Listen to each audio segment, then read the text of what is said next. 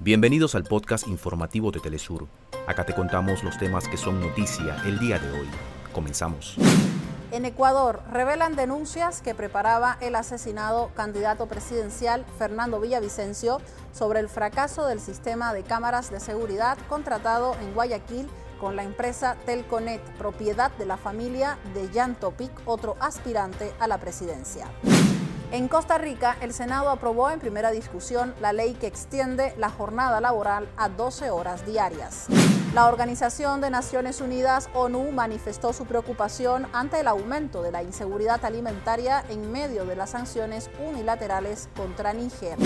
Cuba participará por primera vez en su historia en la Serie Mundial de las Pequeñas Ligas en Estados Unidos.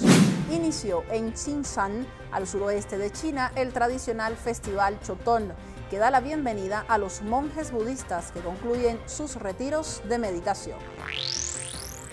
Hasta acá nuestros titulares.